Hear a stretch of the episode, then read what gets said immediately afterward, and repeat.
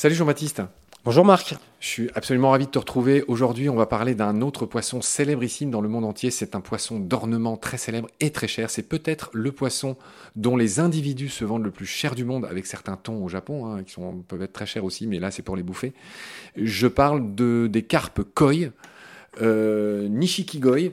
Euh, c'est leur nom euh, en japonais. Oui, c'est les bijoukinages, c'est la traduction. On peut même dire que la carpe koi est un pan euh, entier de la culture euh, asiatique et évidemment un symbole euh, de statut social. Moi, je voudrais commencer par le commencement. Je voudrais quand même euh, qu'on dise que ces carpes koi, un peu comme nos poissons rouges de la dernière fois, sont des cyprinidés. Et j'aurais bien aimé que tu nous les situes, ces cyprinidés, parmi euh, les grandes familles de poissons d'eau douce. Il me semble que c'est une famille célèbre. Tout à fait. Alors les deux principales, on va dire, familles, ce sont les siluriformes, donc qui comprennent les silures et les poissons-chats, et effectivement les cyprinidés. Alors pour que ça parle euh, aux auditeurs, euh, dans euh, nos contrées en France, les cyprinidés, c'est la carpe, le carassin, le goujon, le chevenne, la tanche, la brème. Donc effectivement, beaucoup de nos poissons. Oui, la plupart des poissons de rivière qu'on a chez nous en France Alors- et, qu'il y a en Europe et qu'il y a même partout dans le monde, c'est en, en gros, il y a 3000 espèces euh, dans pas loin de 400 genres chez les cyprinidés. C'est à peu près autant que chez les, euh, les fameux siluriformes. Donc c'est vraiment euh, la famille royale, si j'ose dire, des poissons d'eau douce. Tout à fait. En termes de nombre, hein, juste. Tout à fait. Par contre, ce sont des omnivores, c'est-à-dire que tout ce qui est euh, brochet, perche, euh, cendre, tous les carnassiers d'eau douce ne sont pas des cyprinidés. Oui, ce, ce sont des quoi? Il y a différentes espèces de carnassiers. euh. D'accord. Ce sont pas les fameux perciformes Alors pas le brochet. Mais la perche, c'est. La perche, cendre, euh. D'accord, ça, ça, c'est les fameux perciformes. D'accord. Ok pour les cyprinidés. Alors, on va aborder notre sujet des nishikigoi, les bijoux qui nagent extraordinaires.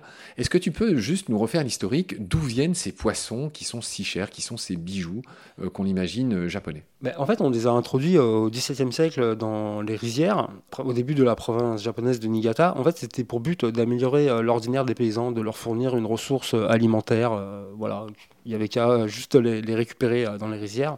Et en fait, ils ont Elles n'étaient pas colorées comme aujourd'hui. Non, mais en fait, il y en a certaines où on a constaté effectivement des variations euh, chromatiques. Et euh, les paysans, euh, à, l'instar de ce qui s'est passé pour les, les poissons rouges en Chine, en fait, ont commencé à les croiser. Ils ont obtenu des couleurs assez incroyables. Et ce qu'on avait précisé dans un autre épisode, c'est qu'on arrive à les domestiquer. Il y a un contact entre ce poisson et euh, le propriétaire. C'est-à-dire que, voilà, euh, je ne sais pas si ça t'est déjà arrivé, mais les ou les carpes en général, si elles sont habituées à toi, elles viennent carrément te manger dans la main, euh, tu peux les caresser, il n'y a, aucun problème. Et il y a même des légendes au Japon, ils parlent de, vraiment de contact régulier entre les hommes et certaines, certaines carpes. voilà. C'est en tout cas comme ça qu'on a obtenu ces couleurs sublimes. hein. Tout à fait. Au, départ, les poissons là du 17e, ils étaient euh, tout ternes euh, comme la plupart des poissons pour d'évidentes questions de, de euh, mimétisme ou de, de pas trop faire tâche dans son environnement. Mais les couleurs qu'on en obtient aujourd'hui sont le produit d'un élevage très minutieux. Tout à fait, tout à fait, d'une sélection. Après, il faut savoir aussi que le- les carpes, on fait juste un petit, un petit retour en arrière, c'est qu'à la base, il y a la carpe commune, donc avec plein d'écailles, mais les Romains, et a fortiori au Moyen-Âge, on a commencé à les croiser pour obtenir des formes plus aptes à la consommation, c'est-à-dire que la carpe miroir, avec juste quelques écailles, donc ça va plus vite euh, à écailler, avec une forme beaucoup plus compressée, donc on peut en mettre plus dans des bassins, jusqu'à la carpe cuir avec aucune écaille. Donc en fait, la carpe est un poisson, euh, d'ailleurs c'est le poisson douce le plus consommé au monde, voilà, et le produit en fait des interactions euh, humaines. Voilà, que ce soit la carpe koi ou la carpe euh, normale. Jean-Baptiste, euh, ce qui est célèbre sur les carpes koi, c'est leur valeur. C'est un objet commercial aussi. Elles font l'objet des plus folles spéculations. Je ligne de tes phrases de la préparation de nos émissions, qui est, enfin, qui, qui- qui est la raison pour laquelle je t'ai invité. Enfin, t'es vraiment un, un as des as. Tu écris, c'est un peu comme les tulipes hollandaises et l'empereur de Chine, qui, pour reprendre l'expression popularisée par Van Gogh, ne l'entendait pas de cette oreille, en rendant illégale la possession tant les prix devenaient délirants. Effectivement, ça a été. marrant euh, y- histoire de Van Gogh et d'oreille. oui, bon, je pense que les amateurs auront compris euh, la blague. Bah, Ouais. alors pour, pour ceux qui ne l'auraient pas comprise, tu, tu, tu- est-ce que tu peux alors, ça tue l'humour hein, d'expliquer l'humour. Bah, Van Gogh s'est coupé l'oreille, donc euh, Voilà, voilà. D'où la blague. Alors juste, je vois que euh, certains de ces poissons individuellement ont été vendus pas loin de 2 millions de dollars. Oui, alors il y a un poisson particulier. Il faut savoir qu'en fait, en Asie, si vous voulez impressionner quelqu'un, vous n'allez pas lui montrer pour ceux qui sont traditionnels, vous n'avez pas montré votre garage rempli de Ferrari et de Lamborghini, mais vous avez montré votre bassin à koi. Alors j'ai une petite anecdote, euh, je passe du coq à l'âne, mais il faut savoir que Farrokh Bulsara, qui comme tout le monde le sait est Freddie Mercury, euh, à la fin de sa vie, il voyait une passion complètement incroyable au carpe koi. Et dans sa maison de Kensington Street, il avait 91 euh, carpe koi. À l'époque, je me demande si c'était pas la, plus grande collection au monde. Et en fait, à la fin de sa vie, où il était très, très torturé, en fait, il, disait qu'il trouvait l'apaisement que devant son bassin à koi. Et il y a eu un petit sujet, c'est-à-dire que quand euh, il est décédé, donc Marie Austin, sa femme, a récupéré la maison et euh, il y a eu un problème avec les jardiniers. Ils ont coupé l'alimentation en oxygène et quasiment toutes les carpes sont mortes. Je crois qu'il en restait que quatre et ça a donné lieu à un procès incroyable qui a duré des années et des années. Et euh, voilà. Est-ce que tu peux me redire le, vrai nom de Freddie Mercury? Farrokh Bulsara. Farrokh Bulsara, le chanteur de, Queen. Bohemian Rhapsody, Entre autres. du groupe Queen, effectivement.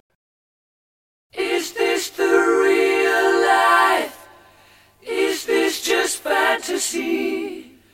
Caught in a landslide, no escape from reality. On va voir si tu le connais bien. Tu sais comment s'appelle? Il avait des dents très spéciales, quasiment horizontales. Il avait plusieurs dents. Je crois que devant, il avait 6 ou 8. Euh, il avait des dents surnuméraires. Il avait des dents voilà, en plus. exactement. Il avait des dents en plus, tout à fait. Ouais. Freddie Mercury, amateur de carpe koi. Et donc, en fait, pour euh, revenir à la carpe koi, donc c'est vraiment un symbole de statut social et donc il y a une, une valeur euh, additionnelle. Mais il faut savoir qu'en fait, il y a des rangs dans les carpe koi. C'est-à-dire que la, le rang le plus apprécié, c'est la kohaku, en fait. C'est-à-dire qu'elle est blanche et rouge. Il y a plein plein de noms. Bon, je suis pas un spécialiste, mais je sais qu'il y a les ogun, les platines, il y a les tancho. En fait, les tancho, c'est un poisson qui est tout blanc avec un rond rouge sur le haut du crâne, donc qui symbolise le, euh, le drapeau, le drapeau japonais, effectivement.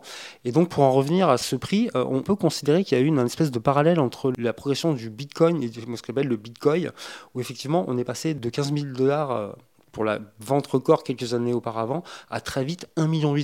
Donc pour un poisson qui s'appelait, ce que je crois, alors c'est pas très clair, mais peut-être que le poisson est décédé, qui s'appelait S Legends. Voilà. Et donc qui a gagné le All Japan Koi Show 2018. Ouais. Donc voilà, pas loin de 2 millions d'euros.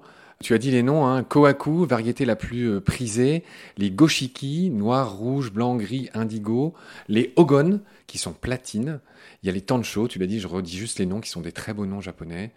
Euh, voilà. Il y en a encore plein d'autres, hein, mais, euh, mais en fait, il y a une telle variété, c'est assez incroyable. Et en fait, tous ces poissons, enfin, les meilleurs carpe koi viennent de la province de Niigata. Et The Place to Be, c'est Yamakoshi, donc un village dans les montagnes japonaises, à peu près à 3 heures de Tokyo. C'est là où tout a commencé, c'est les carpes les plus respectées. En fait, il faut savoir que les carpe koi, à l'instar du love qu'on a dans nos chiens, il y a tout un. Il y a, comment, il y a tout un. Comment est-ce que je pourrais dire ça? Un pédigré? Exactement, il y a un pédigré. On connaît les parents, on connaît les grands-parents, il y a tout un suivi.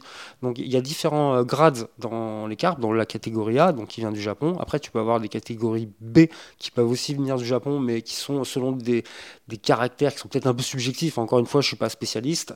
Après, tu as la catégorie C, donc tu as les carpes euh, euh, européennes ou israéliennes. voilà. Mais il y a vraiment toute une hiérarchie. Il faut vraiment être un connaisseur. Hein. Moi, je ne suis pas à ce point-là. J'ai une voilà, j'ai une connaissance superficielle, mais je ne suis pas un expert en, en.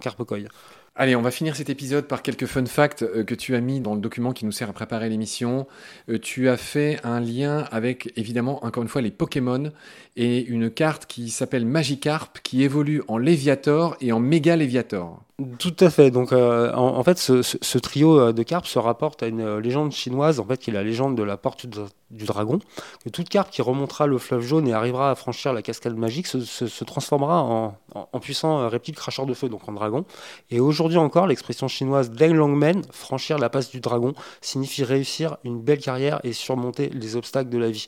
La carpe koi est vraiment au centre des valeurs cardinales, la pugnacité, le travail. C'est vraiment un élément central de la culture asiatique, que ce soit chinoise, japonaise, coréenne, euh, voilà. Tu m'as mis un fun fact qui est incroyable. Lors du séisme de 2004, on a évacué des milliers de poissons par hélicoptère avec les habitants. Ah mais bien sûr Dans leur berceau historique à Yamakoshi. Oui, c'est ce que je parlais euh, tout à l'heure, Yamakoshi, donc dans la province de, Niigata, donc euh, à 3 heures de Tokyo à, à l'ouest. Il y, a, il y, a, une multitude d'étangs, euh, c'est assez fascinant et, effectivement les poissons sont, sont considérés comme des habitants à part entière. Donc on les a évacués par hélicoptère. D'ailleurs je précise que ce séisme, je crois que ça a provoqué le premier accident du Shinkansen, sans blessés. Ok. Le Shinkansen, c'est le TGV japonais Oui, tout à fait. qui a déraillé Tout à fait. et dont j'avais parlé dans les épisodes sur le Martin pêcheur dans Baleine sous gravillon, puisque le nez du Shinkansen, le TGV japonais, est inspiré du bec euh, du Martin pêcheur. On raconte ça dans Baleine sous gravillon pour ceux que ça intéresse. Il suffit de taper Martin pêcheur et baleine dans toutes vos applis d'écoute pour trouver l'épisode auquel je fais référence. Enfin, n'importe quoi plus baleine, bim, vous trouvez euh, l'épisode correspondant dans ce qu'on fait. Euh, cette autopromo étant faite, cher Jean-Baptiste, on va finir l'épisode. J'aimerais qu'on le finisse d'une manière extrêmement poétique. Explique-nous ce qu'est le Koinobori, toujours au Japon. C'est merveilleux. Alors en fait, le cinquième jour du cinquième mois de l'année, donc en fait le 5 mai, euh, le jour est férié euh, au Japon. C'est ce qu'on appelle euh, le jour des enfants. C'est célébré depuis euh, 1948. Kodomo no hi. Kodomo no hi, c'est la traduction jour des enfants. Et en fait, on met devant la maison des koinobori. En fait, ce sont des grands manches à air en fait, qui représentent des carpe koi. Noir, ça représente le père. Rouge, ça représente la mère. Et à leur côté, on met une carpe pour chaque enfant de la maison. Voilà. Donc ce qui démontre bien l'importance des valeurs attachées à ce cyprinidé. Cyprinidé, tu l'as dit, euh, ce cyprinidé si prisé pour faire ces jeux de mots dont, dont tu as le secret. C'est bien, je t'ai arraché un sourire. Je me réjouis de te retrouver très vite pour aborder un autre animal. D'ici là, prends soin de toi. Salut. À bientôt, Marc.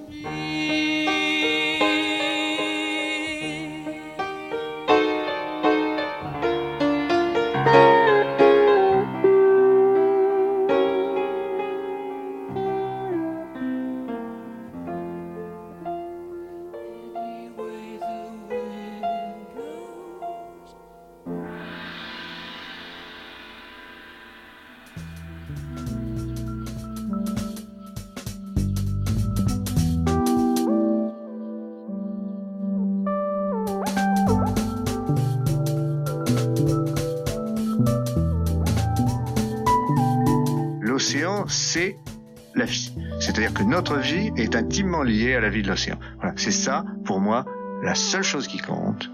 Tout le reste est secondaire, tirer du pétrole, des trucs. Pourquoi faire? Pour augmenter de 5% la production Rigolade